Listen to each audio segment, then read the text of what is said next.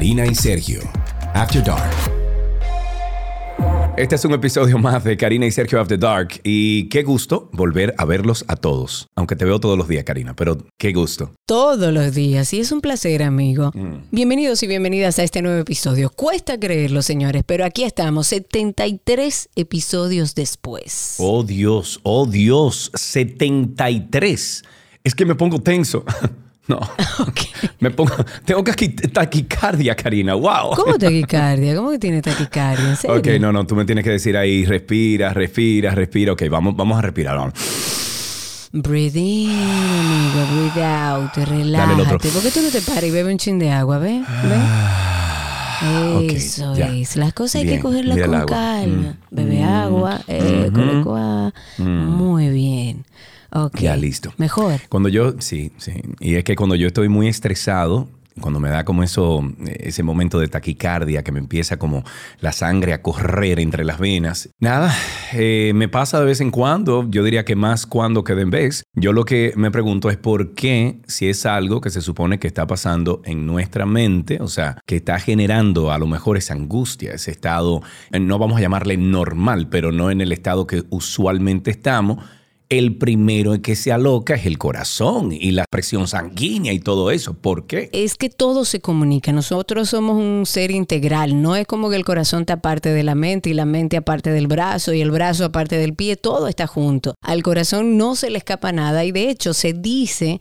que es uno de los primeros órganos del cuerpo en avisarnos que algo está como fuera de lo normal. Bueno, cuando estamos asustados, por ejemplo, eh, yo no sé si tú has notado, pero a mí me sudan las manos y sé de mucha gente que lo hace. Sí. Eh, se nos eh, reseca la boca, por ejemplo, se nos va la saliva de la boca, que yo no entiendo eso. Pero como tú dices, Karina, el primero en que comienza a latir, pero rapidísimo, es el corazón. Y según estuve leyendo, las emociones y nuestro cerebro tienen mucho que ver. Hoy nos sentamos junto a la cardióloga, médico internista y psicocardióloga Pamela Félix García y junto a ella vamos a descubrir todo esto que tiene que ver con la psicocardiología. ¿Qué es? ¿Por qué existe esta especialidad? Bienvenida Pamela, gracias por estar con nosotros. Muchas gracias a ustedes, Karina y Sergio, por la invitación a su espacio el día de hoy. Para nosotros eh, va a ser un viaje como a través de la ciencia con alguien que sí sabe de esto y nos va a guiar para no desviarnos de- del tema principal. Entonces empecemos. Y antes yo creo que de, de ir a lo más profundo de este tema, nos gustaría que nos dijera, doctora, ¿qué es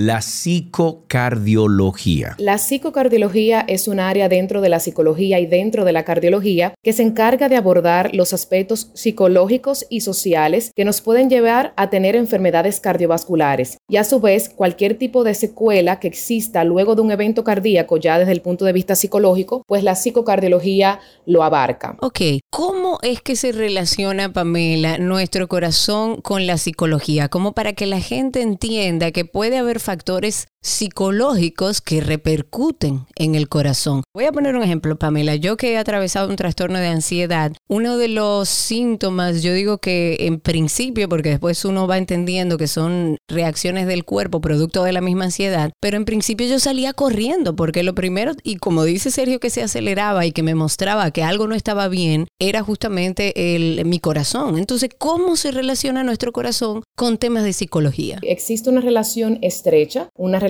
bidireccional entre la salud mental y la salud cardiovascular, entre la mente y el corazón. Y es importante entender que no solamente nosotros como individuos somos la enfermedad que tenemos, sino también que somos esas emociones, desde el punto de vista psicológico, por pensionarlo, somos esas emociones que nos lleva a sentir esa enfermedad que tenemos. Y a su vez también somos la parte social nuestra que va a repercutir de una u otra manera en nuestra enfermedad. Y aquí entra el modelo de la psicocardiología, que no es el tradicional modelo biomédico, que solamente es la enfermedad y la relación con el médico, que es la parte médica, sino en este caso hablaríamos del modelo que usa la psicocardiología, que es ver al individuo de una forma más completa, más integral, con el modelo biopsicosocial, la parte biológica de este, la parte social y la parte psicológica también. Es muy importante verlo. ¿Cómo ustedes miden todo esto, doctora? Porque da la curiosidad que anoche me quedé con el reloj mío puesto, durmiendo, y esta mañana me dio, pero todo un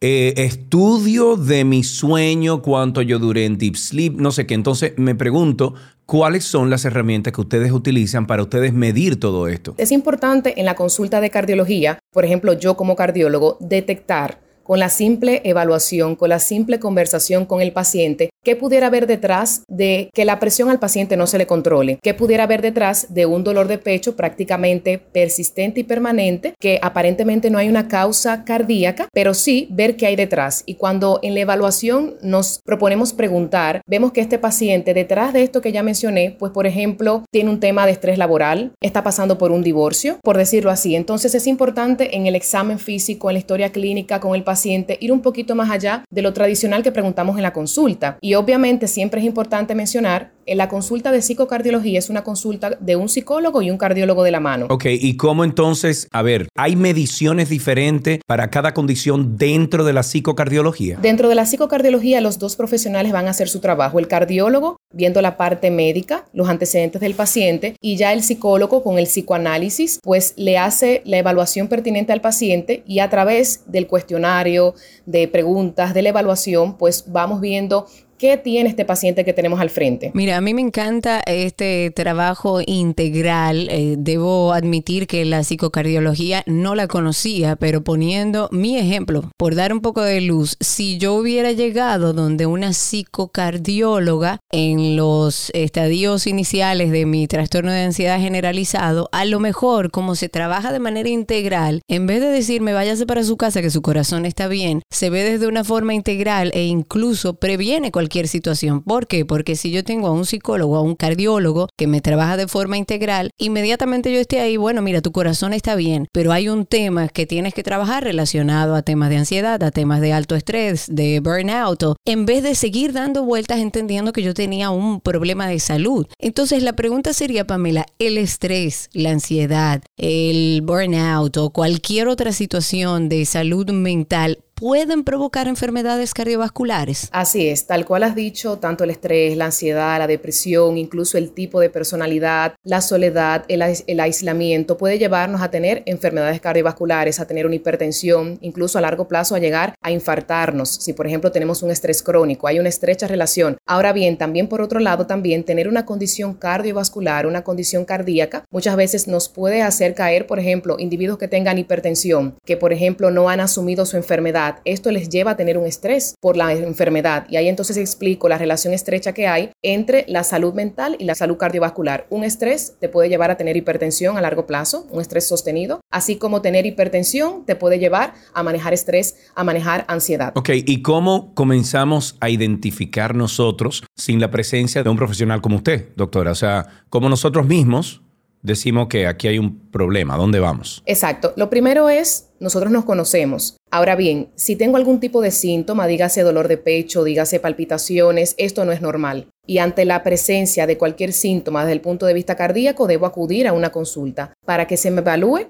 se me hagan los estudios del lugar y entonces de una u otra manera descartar o confirmar que sea de origen cardíaco. Ya cuando vemos que no es de origen cardíaco, nos vamos a otras esferas. Ok, ¿y cómo yo puedo identificar que alguna situación psicológica está afectando mi corazón? Y te pregunto, Pamela, porque quizás cuando estamos atravesando una situación de ansiedad, por poner un ejemplo, eh, entendemos, bueno, nada, esto es una sintomatología de mi ansiedad y nos despreocupamos de ese tema del corazón ¿Por qué? Porque no es por ahí que va el asunto, es otro tema. Cómo nosotros, nosotros podemos prevenir en vista de que, bueno, ya tenemos un diagnóstico, ya sabemos que tenemos un problema de ansiedad o un alto estrés. ¿Cómo yo puedo prevenir que esto no repercuta en la salud de mi corazón. Así es, la única forma de saber si esos quizás síntomas de ansiedad o de estrés no son del corazón es estudiándome, es descartándolo en una consulta. Usted acude a una consulta, digamos que se le hacen todos los estudios de gabinete y entonces cuando vemos que todo está normal, pues sí podemos entender que son síntomas de ansiedad, síntomas de estrés y ya ahí entonces con la terapia cognitivo-conductual, con la psicoterapia, pues se trabaja con el paciente para tratar de reducir con técnicas que se le dan al mismo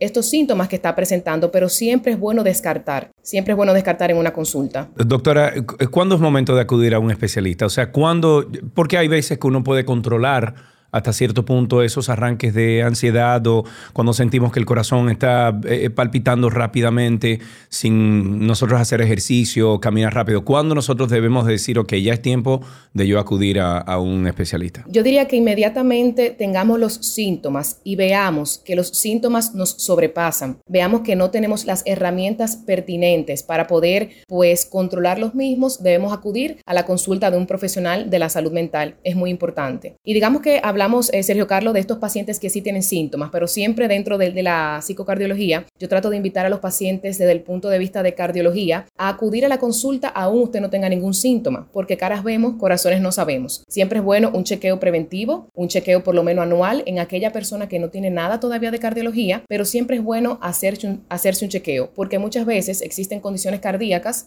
que no dan ningún tipo de sintomatología. Ok, para hablar y terminar con herramientas que le dejemos a nuestros oyentes, leí, y corrígeme si no es así, Pamela, que el mindfulness tiene una relación con la salud cardiovascular. ¿Esto es cierto? Así es, así es. Es importante eso que, me, que mencionas, Karina. La, el mindfulness, que es un tipo de meditación, es muy importante y se recomienda a los pacientes en la consulta el empezar a implementarlo porque prácticamente es una autoconciencia, es una conciencia plena de lo que estamos haciendo y se ha visto que aquellos individuos que practican el mindfulness de manera eh, continua, de una manera disciplinada, esto repercute de manera positiva en su salud cardiovascular. Son personas que están más conscientes de cada paso, de qué hacen, de qué no hacen, comienzan a hacer ejercicio, reducen el alcohol, reducen el cigarrillo, reducen la ingesta de, digamos, muchas comidas grasientas, aumentan la ingesta de frutas, de vegetales y todo esto repercute en tener disminución de los niveles tensionales, mantener una buena frecuencia cardíaca, digamos, si el paciente tiene resistencia a la insulina o ya es diabético, sus números mejoran. Es decir, que es importante el mindfulness, pero también el ejercicio. El ejercicio físico es tanto de indicado, está indicado tanto para pacientes de cardiología, pero como también para pacientes de psicología, porque tiene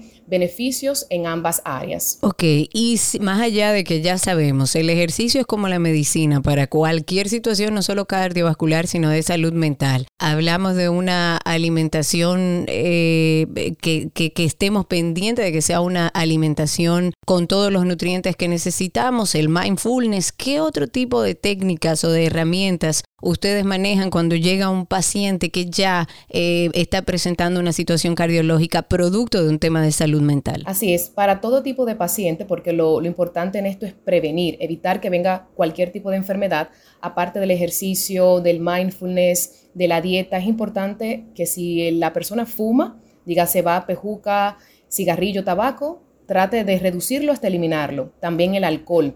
150 gramos es la cantidad pertinente de alcohol por semana. Estaríamos hablando de unos seis, unas seis bebidas aproximadamente, que es lo pertinente que debe tomar un individuo sano en la semana. También por otro lado el tema del sueño. Dormir menos de seis horas o dormir más de 10 horas ya es un factor de riesgo cardiovascular y es importante. Un momentico, un momentico, un momentico, un momentico, doctora. ¿Cómo que dormir más de 10 horas? Así es. Así es. Oh, pero ven acá, no, el dormir no siempre es conveniente. Es que el cuerpo, el cuerpo es inteligente, el cuerpo sabe a qué hora se tiene que acostar, cuánto tiempo tiene que dormir. Así es. Y si usted durmió más de 10 horas, ¿qué puede llegar a pasar? Doctora? Eso puede repercutir en, en, que este paciente pues tenga un mayor peso, un paciente que digamos que de una u otra manera estaría en un mayor sedentarismo, porque es un paciente que está en menos actividad física al estar durmiendo tanto tiempo. Entonces se ha visto, según la evidencia científica, ya las guías clínicas recomiendan que dormir menos de 6 horas o más de 10 horas es un factor de riesgo cardiovascular. Oh Dios. Entonces es importante, importante, hasta lo mucho Dios lo ve, como dicen por ahí. Es decir, que un, prom un promedio de 8 horas es lo pertinente. Exacto. Bueno, doctora, yo creo que usted nos ha encaminado, como dije al principio de esta conversación, por, por el buen sendero de aprender qué es la psicocardiología, cómo nos afecta, cuáles son sus, sus repercusiones de no atenderla, etcétera. Al final, lo que tenemos es que cuidarnos, que monitorearnos, que saber quiénes somos, cómo reacciona nuestro cuerpo y al momento de, de que identifiquemos todo esto, acudir a un doctor, a una doctora o un especialista sobre este tema. ¿De acuerdo? Así es, así es. Muchísimas gracias por su tiempo, doctora. Un beso grande. Igual.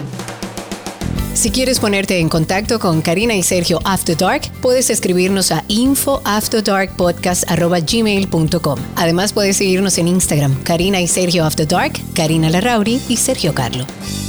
Debemos comprender que siempre es importante conocer las variables psicológicas que implicadas en nuestra salud cardiovascular, así como las técnicas también que hay y que tenemos para cambiar esas actitudes, esas conductas, para mejorar el impacto psicológico y por supuesto mejorar nuestra calidad de vida. En la conducción estamos Karina Larrauri y Sergio Carlo. Este contenido fue producido por Cristi Tapia y en la edición Raven Pineda. Recuerda que nos puedes enviar notas de voz con tus testimonios cada vez que escuchas un Karina y Sergio After Dark a través del enlace que está en la descripción de este episodio o utilizando a través de Karina y Sergio After Dark en Instagram el método de direct message o mensaje directo en la voz, ese microfonito que sale. Te dice, Karina, Sergio, me encantó este episodio por esto, esto y esto. A lo mejor pueden tratar este tema y con mucho gusto lo hacemos. Hasta la próxima.